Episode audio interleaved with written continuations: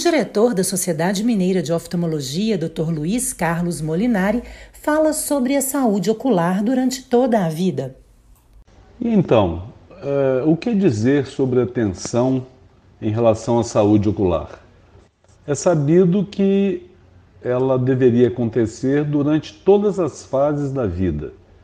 Tem início na gestação, nos cuidados com a mãe durante o pré-natal e logo depois nos recém-nascidos, que sendo submetidos ao teste do olhinho, nós podemos detectar ainda na maternidade doenças como catarata, glaucoma congênitos e outros. E mais tarde, na fase de lactente, até um ano de vida, outros problemas oculares, inclusive tumores eh, na retina, que são os mais temidos. A criança, assim que você percebe alguma alteração, ou mesmo não percebendo alteração nenhuma, ela deve ser encaminhada ao oftalmologista antes de completar um ano de idade, porque aí você pode identificar problemas que possam vir a impedir o desenvolvimento de uma visão de qualidade, prevenindo assim a, a deficiência visual na infância ou a chamada cegueira infantil.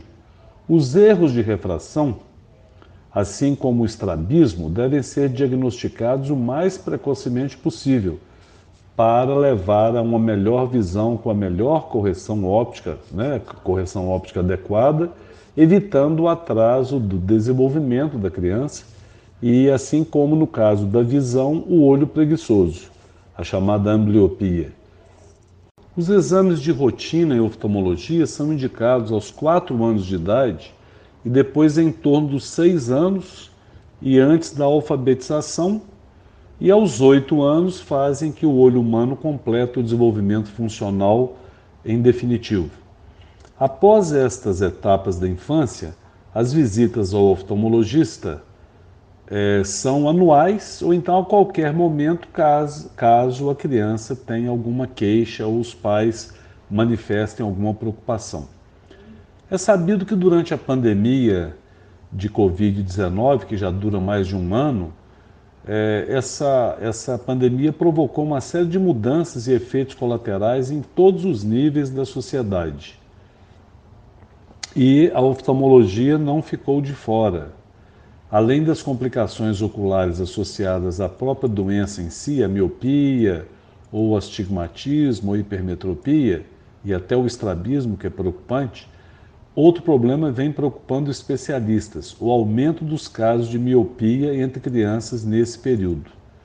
É sabido que o confinamento ele é apontado como principal motivo devido ao fato de a criança estar maior tempo em frente às telas e a e, a, e as telas de, de, computador e, celular, principalmente as, as telas menores, assim como a queda das atividades ao ar livre. A criança fica muito dentro de casa, não tendo contato com o ambiente externo, o chamado outdoor. Então é como se ela ficasse no indoor. A miopia ocorre quando o foco visual ele se forma antes da retina causando uma dificuldade para enxergar com nitidez tudo aquilo que está longe da criança. De acordo com dados da Organização Mundial de Saúde, entre 2020 e 2050 estima-se que a alta miopia cresça 89% no Brasil.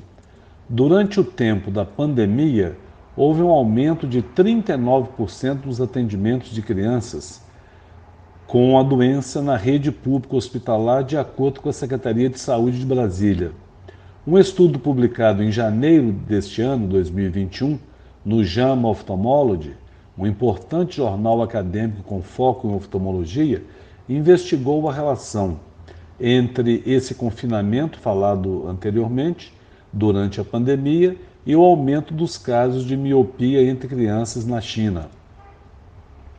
Essa pesquisa, que já era conduzida desde 2015, testou perto de 123 mil crianças com idades que variavam entre 6 e 13 anos.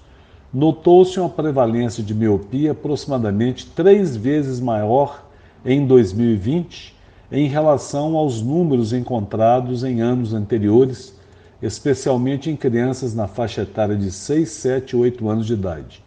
A conclusão dessa pesquisa é que o confinamento domiciliar pode ser apontado como o principal responsável por essa mudança substancial do número de casos de miopia em crianças. O uso de telas, eh, smartphones, tablets, computadores e TVs, seja para estudar ou como forma de entretenimento, tem aumentado consideravelmente durante esse período, além da diminuição do tempo eh, em ambientes externos, que são fatores que favorecem o desenvolvimento do erro de refração, principalmente a miopia.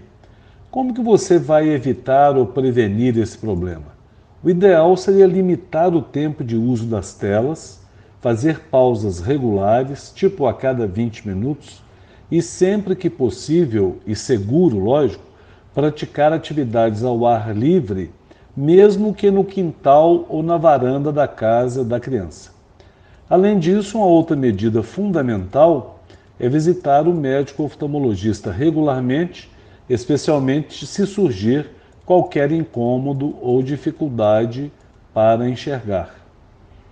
Levando-se em conta que o olho também envelhece, nós sabemos que dos 13 aos 20 anos de idade os problemas de refração são muito frequentes e continuam assim, é, como a miopia, a hipermetropia e o astigmatismo.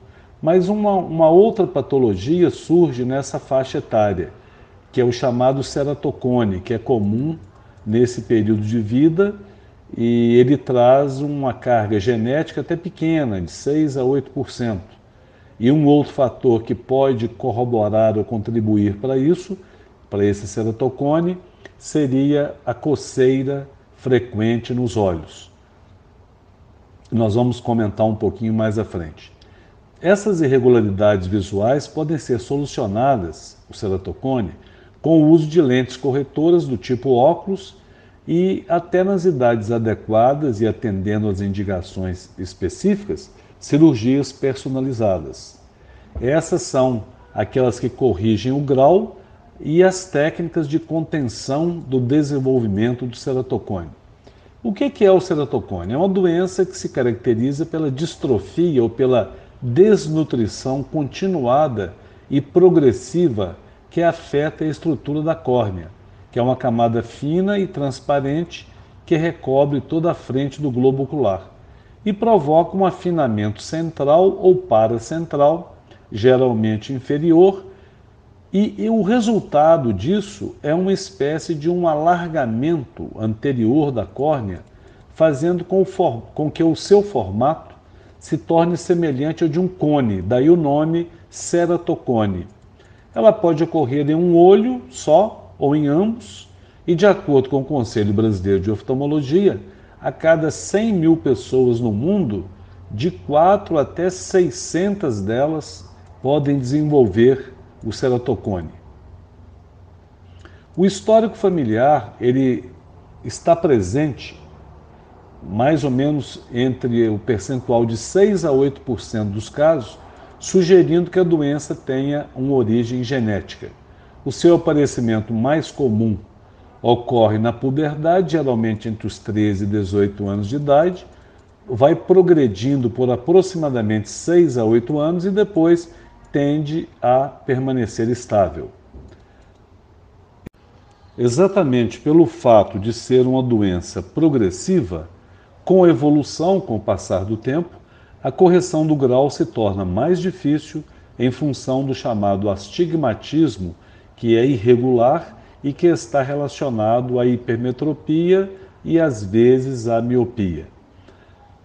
Além da característica genética, existem comportamentos que podem agravar a doença, como, por exemplo, o ato de coçar os olhos, assim como dormir fazendo pressão sobre os globos oculares. As características da córnea, como curvatura e espessura, estão relacionadas com a genética e isso vai determinar a resistência do tecido corneano, tornando-os mais maleáveis. É importante entender que a genética não é o único fator, por isso que a gente leva em conta muito esse problema do coçar os olhos, porque é um, um fator que agrava o ceratocone e poucas coisas têm 100% de consenso. E a gente sabe que o coçar os olhos é tremendamente relacionado, diretamente relacionado ao surgimento ou o agravamento da condição da córnea, dessa ectasia, desse crescimento anômalo dessa córnea. Na sua fase inicial, o ceratocone ele não tem sintomas, não apresenta sintomas, a criança ou jovem, eles não é, reclamam, né? Eles não vão queixar-se de nada.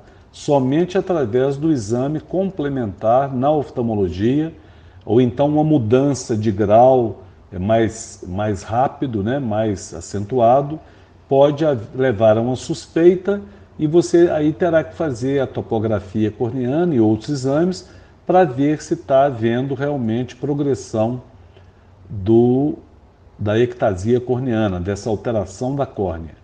O ceratocone ele tem grande relação então com alergia ocular. Então é importante que crianças alérgicas tenham o seu o controle dessa coceira do olho bem aferido, bem verificado, bem acompanhado porque não basta apenas que o médico diga para o paciente não coçar os olhos, né?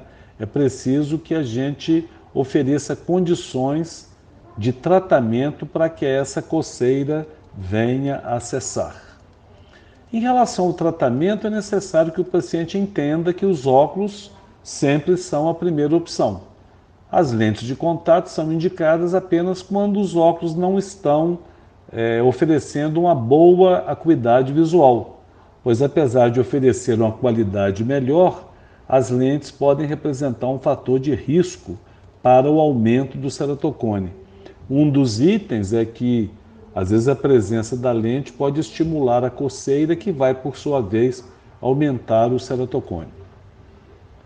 Nós temos que levar em conta também que os tempos atuais nós estamos tendo uma frequência muito aumentada de olho seco.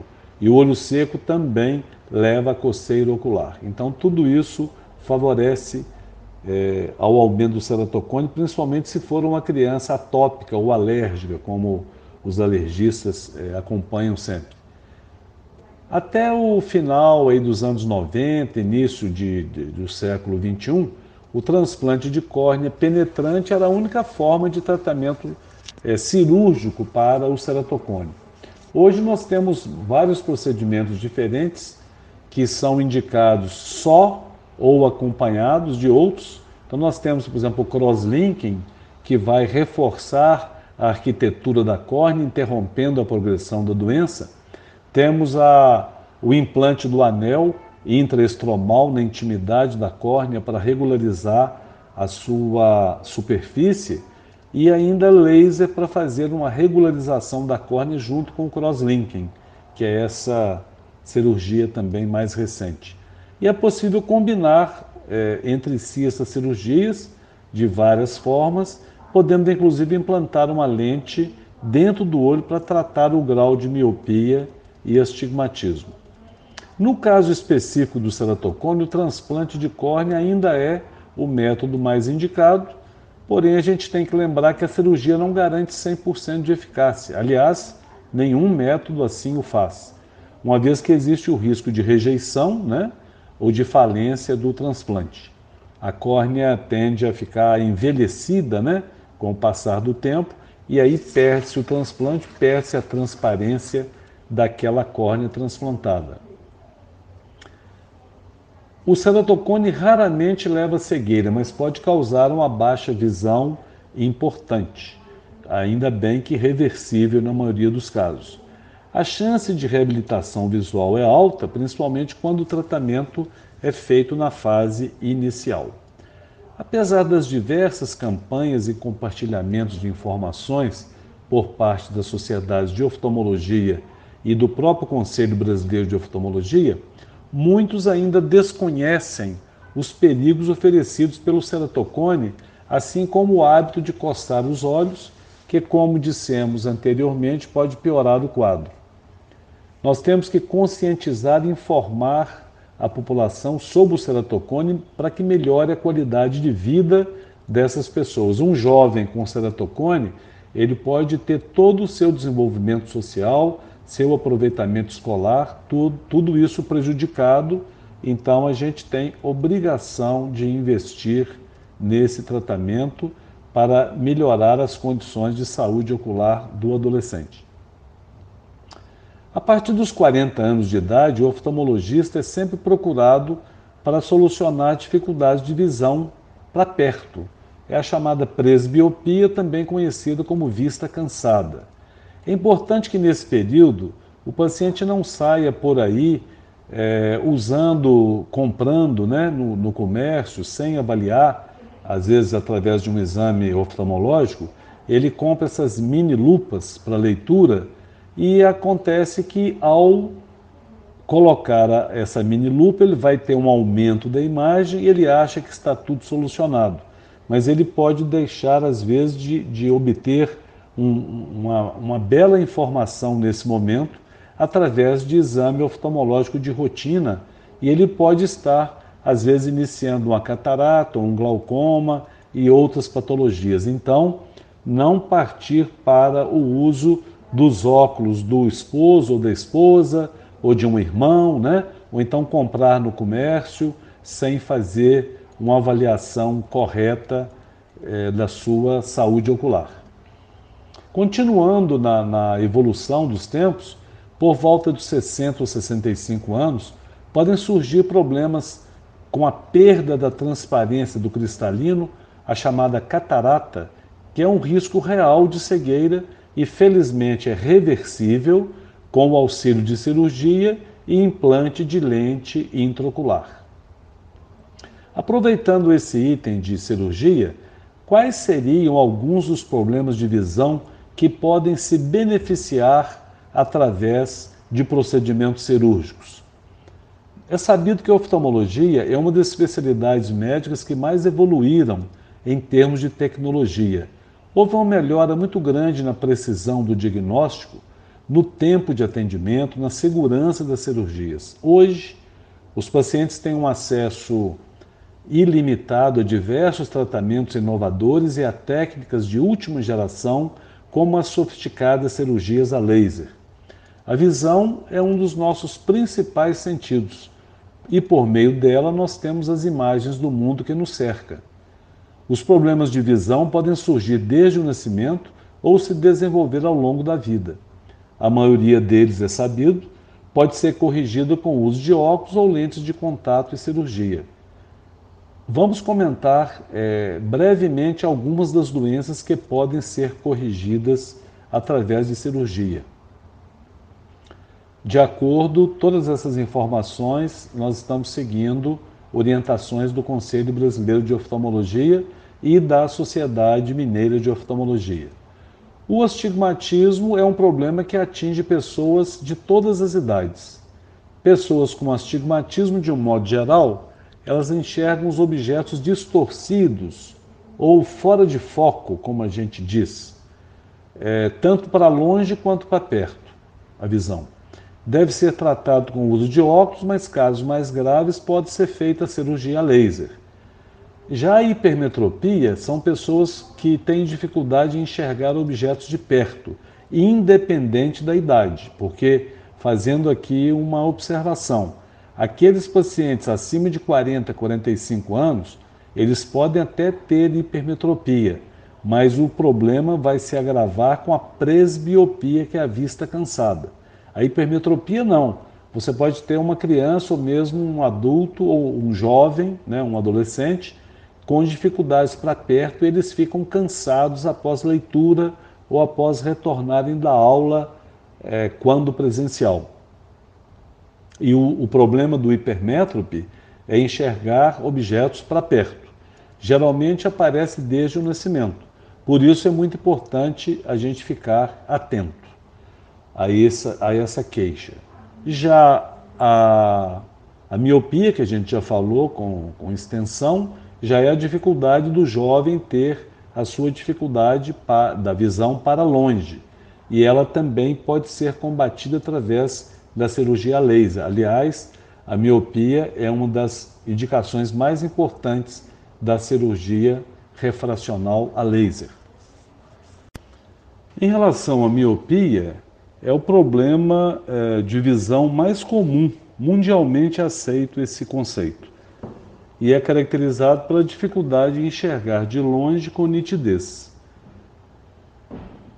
O tratamento é feito com o uso de óculos ou lentes de contato que ajudam a focalizar a imagem na retina. A cirurgia de miopia é indicada nos casos de miopia estável, ou seja, quando o grau não para de aumentar, a cirurgia não está indicada. Isso é muito comum. A gente deve sempre lembrar nunca antes de 18 anos e sempre após um ano de estabilidade do grau. Queria lembrar que em medicina não existe nunca nem sempre, né? isso é antigo, mas é para lembrar que às vezes há casos de miopias muito altas na infância que indica-se a cirurgia, mas são casos muito isolados, muito raros. Em relação à catarata, é uma das doenças oculares em que o principal tratamento é a cirurgia e o paciente pode voltar a enxergar normalmente.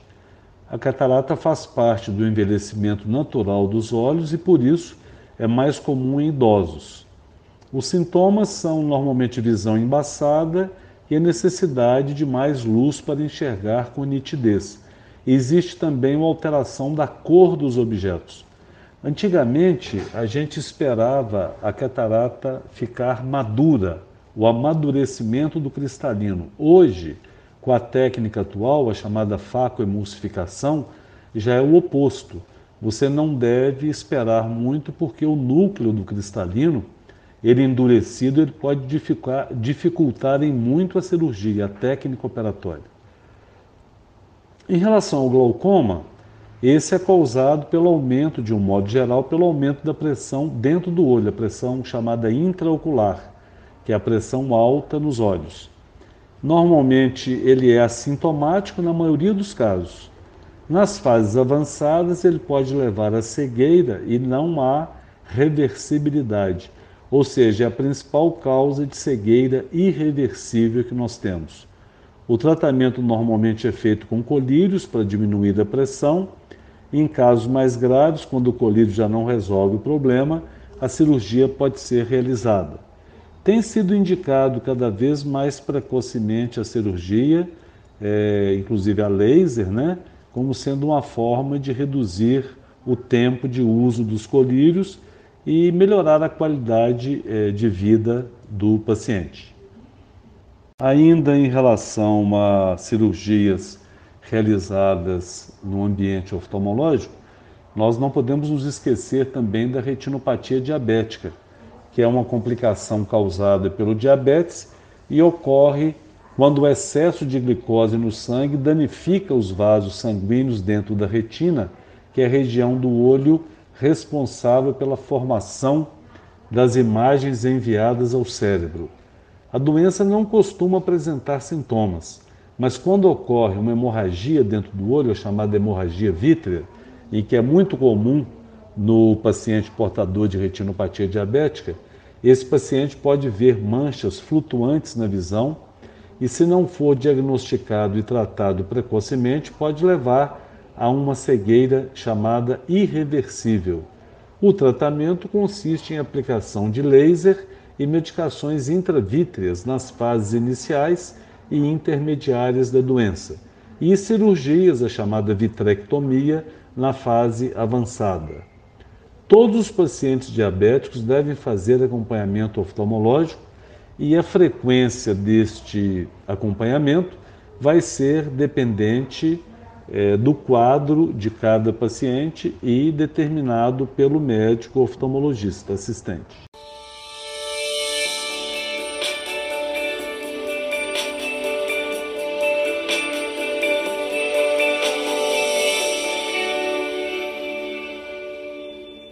Alguns problemas oftalmológicos demandam maior atenção, como nos casos de pacientes usuários de lentes de contato que passaram por cirurgia refrativa, como miopia, glaucoma de difícil controle e portadores de retinopatia diabética, ou ainda a chamada degeneração macular relacionada à idade.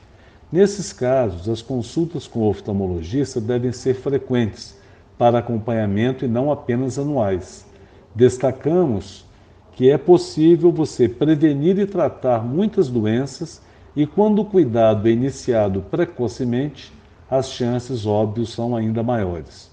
O exame é um ato médico e só deve ser realizado pelo oftalmologista, lógico. No dia a dia, algumas medidas são simples e contribuem para evitar doenças oculares. Manter os olhos sempre higienizados, utilizar óculos de sol, bonés, chapéus para proteger do vento e das ações de raios ultravioleta A e B e evitar, como já falamos anteriormente, coçar os olhos com frequência. No caso de olho seco, que é extremamente comum, o profissional pode indicar lubrificantes oculares ou lágrimas artificiais adequadas a cada caso. Você deve evitar automedicação, como colírios contendo corticoides, que podem aumentar a incidência de catarata ou até de glaucoma. Você tem um alívio ali mais imediato, mas com o uso crônico você está traçando uma trajetória ruim é, em termos de desenvolver catarata ou glaucoma. E diante de qualquer queixa, como dor, sensação de areia, olhos vermelhos ou falhas na visão, você deve procurar o seu oftalmologista. E em relação a algumas crenças populares, seria interessante a gente abordar isso aqui, que eu acho que é um assunto que pode ser de extrema valia para para o público em geral. As crenças populares e a saúde dos olhos é, tem muita coisa que a gente ouve, né? E desde pequenos ouvimos uma série de historinhas sobre comportamentos que possam vir a afetar ou, em alguns casos, até proporcionar benefícios à saúde dos olhos. Por exemplo, quando criança, alguém sempre te repreende por cruzar os olhos entortar os olhos, por caso batesse um vento, você ficaria dessa forma para sempre, né, com o olho torto. Esse tipo de hábito é bastante comum, mas nem sempre ele é real. É, então é desse tipo de coisa que a gente vai tratar agora, né? Vamos conferir então algumas crenças relacionadas à saúde ocular. É possível você curar um terçol com, a, com o auxílio de um anel quente, isso é um mito, que além de ser uma medida ineficaz, esse método pode agravar o problema, causando uma contaminação local e até uma lesão por queimadura né, ainda maior do que antes em relação a, a, ao fato de você queimar a pele. Em caso de ter sol, o mais indicado é você consultar o médico oftalmologista que vai poder avaliar o quadro e indicar o tratamento mais adequado. É sabido que o calor local, lógico, de uma forma moderada, adequada, ele vai auxiliar na dilatação dos poros das glândulas e pode é, beneficiar o quadro do terçol. E o tomar vento ao cruzar os olhos ou ao entortar os olhos pode fazer com que eles fiquem dessa forma para sempre? Isso é um mito. O estrabismo ocorre, o olho torto, né? Ele ocorre quando há uma disfunção, né, uma alteração na musculatura ocular, podendo ocorrer por diversos fatores, mas não pelo vento. Ler com o texto muito próximo dos olhos prejudica a visão? Isso também é um mito. Aproximar livros e revistas dos olhos para ler não causa nenhum prejuízo à visão Contudo, a necessidade de aproximar o texto do rosto pode indicar que haja algo errado. Por exemplo, uma criança pode ter uma hipermetropia, que é a dificuldade para perto, e vai manifestar aí levando o, o, o livro, né, o, o objeto mais próximo aos seus olhos. Ler dentro dos veículos com o carro em movimento, né? Isso também é muito comum, né? Causaria descolamento de retina. Isso também é um mito, né? Ler dentro de veículos em movimento pode causar um enjoo, um mal-estar, uma tontura, mas a prática não tem qualquer relação com descolamento de retina. Comer cenoura previne problemas de visão. Isso também é um mito.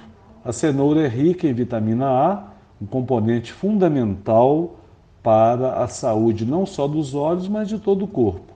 O seu consumo é muito importante, mas não possui impacto significativo sobre a saúde dos olhos. Você não vai enxergar melhor se comer muita cenoura. Em quais dessas crenças aí você acreditava? É, então é bom você fazer uma revisão e lembrar-se sempre de que se houver dúvidas, não se arrisque. O mais indicado é consultar o médico oftalmologista.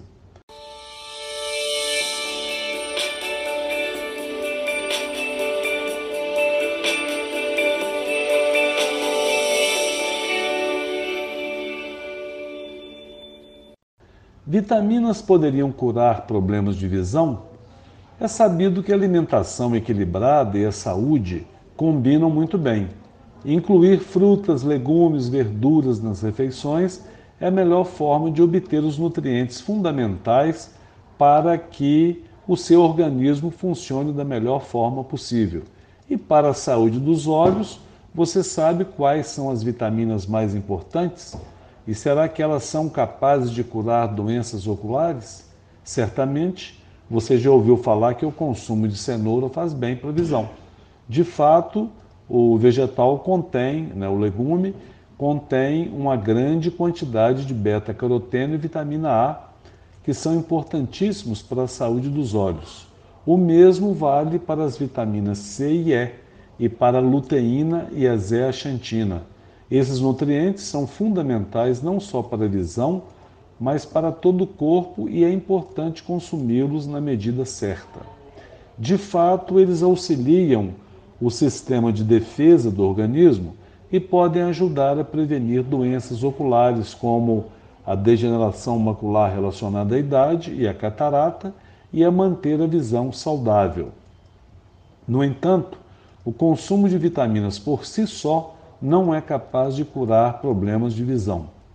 Diante de qualquer alteração, é importante consultar um médico oftalmologista, como eu sempre falo aqui, para que ele possa avaliar o quadro e orientar quanto ao tratamento mais adequado. Como que nós vamos obter esses nutrientes? É sabido que tudo em excesso faz mal e com as vitaminas não é diferente. De um modo geral, a quantidade diária adequada pode ser obtida por meio da alimentação, que deve ser, se possível, mais equilibrada possível, dando preferência a alimentos naturais. A suplementação é indicada somente para casos específicos e nunca deve ser realizada sem orientação profissional, pois o consumo inadequado e excessivo poderia levar a prejuízos à saúde e principalmente a saúde ocular. E vamos nos lembrar que a visita ao seu oftalmologista regularmente ainda é a melhor forma de prevenir doenças oculares. De modo geral, a quantidade diária adequada pode ser obtida por meio da alimentação, que deve ser equilibrada, dando preferência a alimentos naturais. Existe algum tipo de tratamento com remédios para a catarata? Algumas doenças podem ser controladas com remédios, né, com medicamentos e tratamentos, especialmente como medidas preventivas. A catarata, porém, não é um desses casos. Se você já ouviu que alguém curou a catarata com remédios ou outros tipos de tratamento, atenção. De acordo com os oftalmologistas e com o Conselho Brasileiro de Oftalmologia e com a Sociedade Mineira de Oftalmologia, o único tratamento para a catarata é a cirurgia. A chamada catarata senil é um processo natural do corpo que faz parte do seu envelhecimento. O cristalino, que é uma lente transparente por onde a luz passa em nossos olhos e que ajuda a formar a nossa visão de forma nítida. Lá no cérebro, é uma membrana, é uma lente né, fina que com o tempo ela se torna opaca.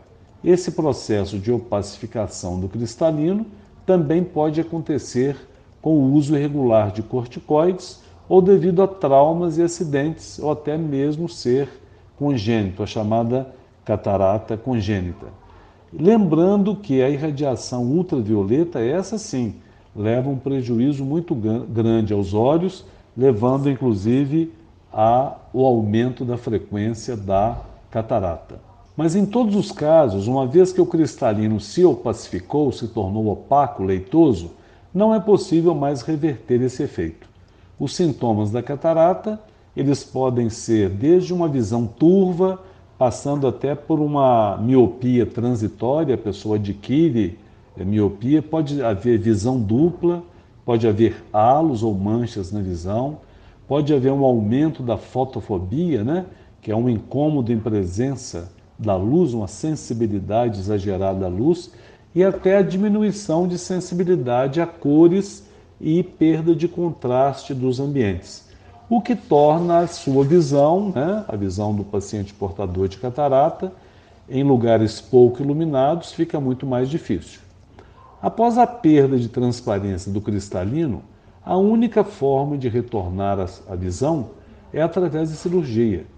Essa cirurgia normalmente é feita com anestesia local e sedação, não havendo inclusive necessidade nenhuma de internação. A cirurgia é feita, uma pequena, é feita com uma pequena incisão no olho e por ela, após a aspiração do cristalino já com catarata, a lente vai ser é, removida, né, a lente natural, que é o cristalino com catarata, e é colocada uma nova lente inserida em seu lugar. Seria uma prótese, né? Além de eliminar a catarata, a cirurgia também pode ser utilizada para corrigir simultaneamente problemas outros de visão, como a miopia, uma hipermetropia, é, um astigmatismo, porque aí você insere uma lente específica para o caso daquele paciente. Muitas vezes a visão após a cirurgia é melhor até do que antes de desenvolver a catarata. Agora que você já sabe, caso alguém diga que é possível curar catarata com medicamentos, fale que isso não é verdade. É importante sempre consultar o seu médico oftalmologista e nunca aceitar sugestões de medicamentos sem a receita médica, pois somente um médico especialista pode dizer o que é melhor para cada caso. Cuide da sua saúde ocular e não caia em doenças, é, desculpe, em fake news que a gente fala, em notícias falsas. Agora que você já sabe, é, fale que sempre que isso não é verdade. Uma outra coisa que é muito comum é o, o uso também, né, o estímulo aos exercícios, alguns exercícios com a visão. Isso também não há fundamentação científica nenhuma. A principal causa de cegueira no mundo, a cegueira reversível mais frequente é a catarata, que afeta mais de 47 até 50% das pessoas com idade é, entre 65 e 74 anos. A doença é caracterizada pela opacificação do cristalino, que é a lente natural do olho. Sua evolução se dá de forma lenta e progressiva e, por isso, os primeiros sinais podem ser pouco específicos, dificultando o diagnóstico precoce e, consequentemente, atrasando o início do tratamento. A opacificação característica da catarata pode afetar diferentes pontos do cristalino. Se for no núcleo central, a catarata seria uma catarata nuclear. Se for abaixo da, da cápsula posterior, seria subcapsular posterior. Ao redor do cristalino, se fala em catarata cortical. Além disso, apesar do tipo senil ser o mais comum, a doença pode estar presente desde o nascimento, sendo chamada de catarata congênita, ou ainda se desenvolver após traumas, inflamações oculares e uso sistemático e indevido de medicamentos com corticoides, inclusive colírios. Mas afinal, a catarata pode ser curada com a realização de exercícios? Não. A cirurgia é o único tratamento eficaz contra a catarata. Não existem medicamentos, colírios ou exercícios capazes de reverter esse quadro. O procedimento cirúrgico consiste naquela remoção do cristalino opacificado e consequente substituição por uma lente intraocular. O tratamento é seguro, preciso, eficaz e permite que a visão seja restabelecida quase que imediatamente após a cirurgia. Ao contrário do que muitos pensam, não é necessário esperar a catarata amadurecer, ou seja, aguardar até que a doença atinja estágios mais avançados para que seja possível realizar a cirurgia. Pelo contrário, quanto antes for feita, melhor, pois permite a recuperação da visão e, consequentemente, da sua qualidade de vida, além de uma maior segurança na realização das tarefas diárias.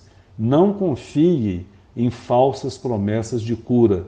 O tratamento deve ser sempre realizado pelo médico oftalmologista.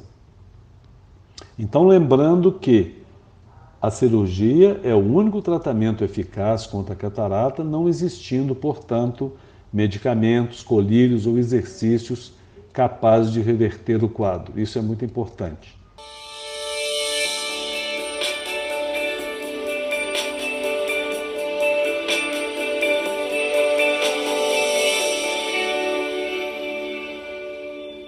Mudando um pouco de assunto, vocês já devem ter ouvido falar sobre uma doença chamada retinose pigmentar.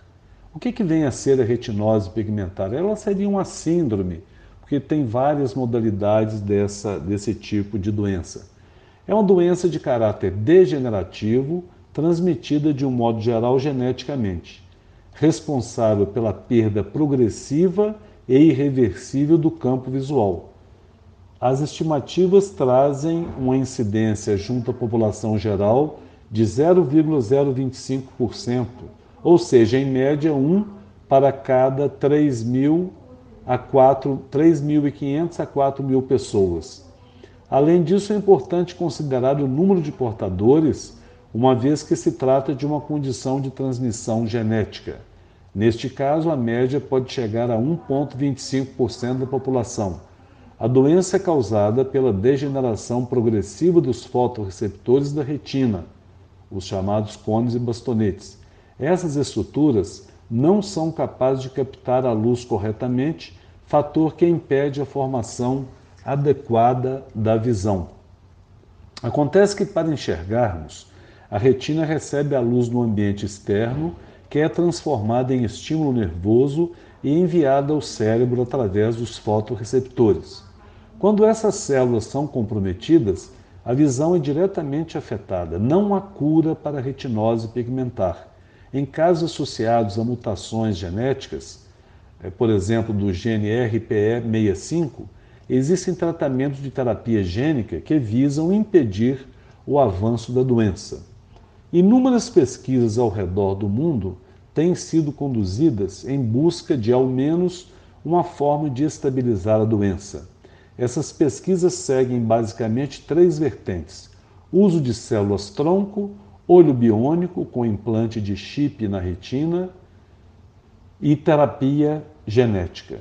No mais, as medidas relacionadas à reabilitação visual podem auxiliar na qualidade de vida e na independência desses pacientes. Hoje, já é sabido que existem testes genéticos que auxiliam na avaliação do risco e transmissão da doença de pais para filhos, além de contribuírem para um diagnóstico mais preciso. A identificação correta da retinose pigmentar é a melhor forma de usufruir dos benefícios de novas e novas possíveis descobertas que possam ocorrer através de pesquisas e abordagens de tratamento. Além disso, é importante considerar o número de portadores, uma vez que se trata de uma condição de transmissão genética. Hoje, então, já existem testes genéticos que auxiliam na avaliação do risco e transmissão da doença de pais para filhos, além de contribuírem para um diagnóstico mais preciso. Uma outra situação curiosa que a gente ouve falar também Exercícios podem curar o glaucoma? A oftalmologia é uma especialidade médica cercada de mitos. E não são raros os casos de pessoas que se aproveitam disso para promover técnicas e supostos tratamentos para doenças oculares que não possuem qualquer eficácia comprovada, visando tão somente o lucro próprio. É preciso ter atenção para não cair nessas falsas promessas, nessas falácias, nesses mitos. Não se engane, busque informações em fontes seguras, pois é a melhor forma de você combater esse tipo de comportamento. A internet é repleta de fake news em todas as áreas e a oftalmologia não está livre disso. É preciso ter muito cuidado por esses, pois esses supostos tratamentos, além de serem ineficazes, podem causar graves prejuízos à saúde dos olhos. Nem todo mundo que se denomina doutor na internet é médico ou possui a qualificação necessária para falar sobre o assunto. Sempre que desconfiar, busque mais informações no portal do Conselho Federal de Medicina para saber se a pessoa é realmente um médico. Não se deixe enganar. Não há cura para o glaucoma, tampouco através de exercícios. Os tratamentos disponíveis visam impedir o avanço da doença e prevenir a perda da visão. É importante você se lembrar de que a doença se desenvolve progressivamente, de forma lenta e assintomática, e ainda que não se perceba uma piora da qualidade visual sem o tratamento adequado, ela continua evoluindo e causando danos irreversíveis à visão. Inicialmente, o tratamento do glaucoma é realizado através da administração de colírios, que visam impedir o aumento da pressão intraocular, que é a principal causa da doença. Pode ainda ser utilizado laser em um procedimento chamado de iridectomia, que é um corte na íris, indolor. Em casos em que os tratamentos anteriores não se mostraram eficientes no controle da doença, pode-se realizar uma cirurgia antiglaucomatosa. A medida mais indicada dependerá do estágio da doença do paciente. O tratamento deve ser realizado em qualquer hipótese pelo médico oftalmologista. Ele é o único profissional capaz de realizar o diagnóstico correto e adotar a medida mais indicada para cada caso após uma avaliação completa, incluindo aí a realização de exames. Não confie em tudo que você vê ou ouve por aí. O médico oftalmologista é o melhor amigo da sua visão. É preciso ter atenção para não cair nessas falsas promessas. Não se engane. Busque informações em fontes seguras, que é a melhor forma de combater esse tipo de comportamento falso e temido nas redes.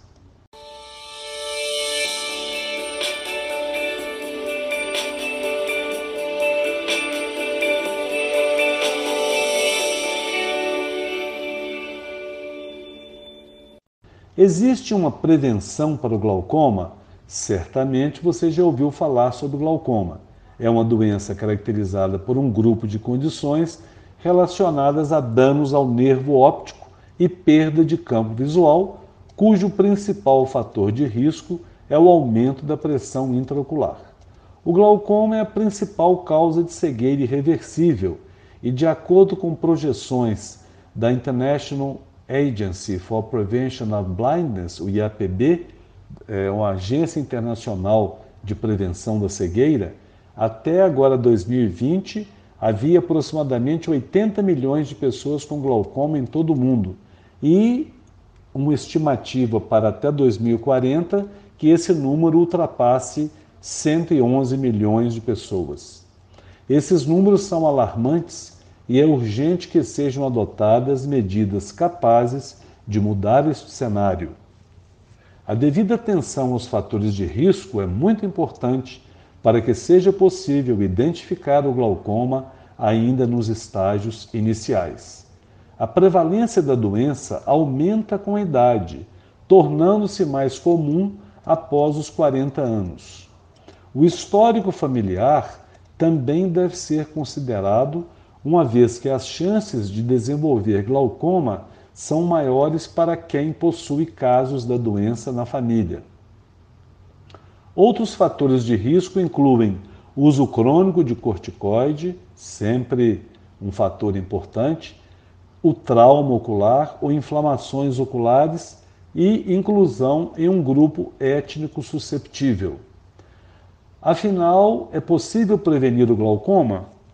O glaucoma é uma doença que se desenvolve principalmente por fatores genéticos. Desta forma, não existem medidas capazes de impedir que ele apareça. Contudo, algumas ações podem auxiliar nesse processo. Mantenha o cuidado regular com a saúde dos olhos.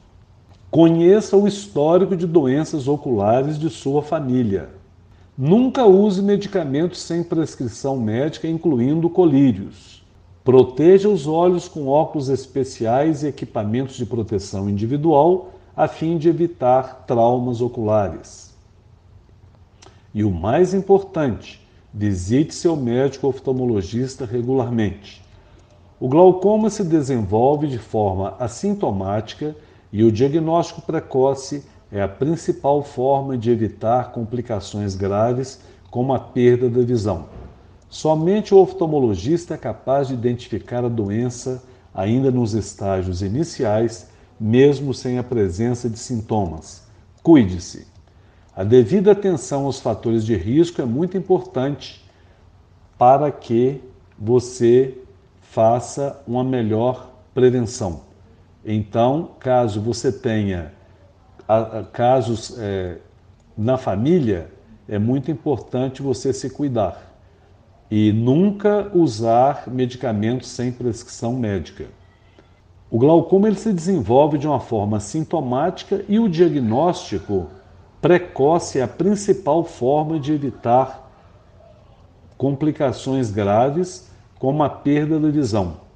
Somente o oftalmologista é capaz de identificar a doença ainda nos estágios iniciais, mesmo sem a presença de sintomas. Cuide-se. A devida atenção aos fatores de risco é muito importante para que seja possível identificar o glaucoma ainda nos estágios iniciais. Mudando ainda de assunto para um outro que também é causa de problemas oculares com frequência, é sobre o diabetes. A retinopatia diabética ela pode ser curada? Pergunta sempre é, de, de pessoas que nos é, solicitam ajuda. Quando o assunto é diabetes, a prevenção deve ser a palavra de ordem. Isso porque a doença, que segundo a Federação Internacional de Diabetes, afeta mais de 16 milhões de pessoas só no Brasil, pode causar uma série de complicações. Nos olhos, a doença é responsável pela retinopatia diabética, uma doença grave, considerada a maior causa de cegueira em pacientes em idade laboral. A retinopatia diabética é responsável por 4,8% dos 37 milhões de casos de cegueira devido a doenças oculares em todo o mundo, ou seja, 1,8 milhão de pessoas. Medidas relacionadas ao controle do diabetes, da hipertensão, do colesterol e do tabagismo se mostraram eficazes em reduzir consideravelmente as chances de desenvolvimento da doença. Desta forma, é muito importante que os cuidados sejam realizados de forma multidisciplinar. Não há cura, contudo, algumas formas de retinopatia diabética podem ser tratadas reduzindo o risco de perda visual em mais de 90% dos casos. Ainda assim, é importante ressaltar que os tratamentos disponíveis visam deter o avanço da doença e prevenir complicações, mas a visão perdida não pode ser completamente restaurada. Estima-se que cerca de 2% dos pacientes que convivem com diabetes há mais de 15 anos tornam-se cegos e cerca de 10% desenvolvem perda visual grave.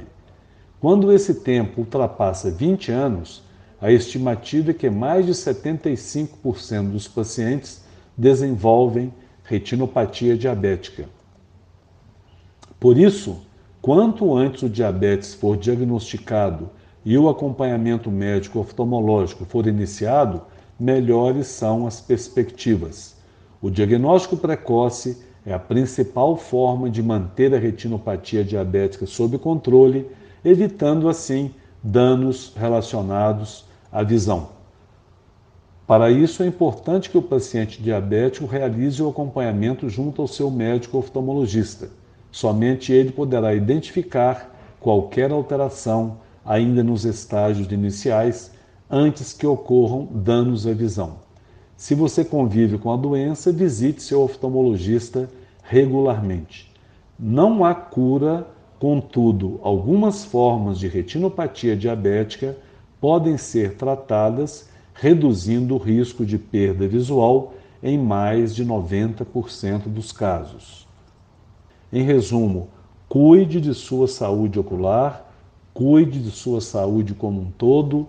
Você não pode perder essa chance, porque a visão é importantíssima para o seu dia a dia. Feliz saúde ocular e saúde no geral.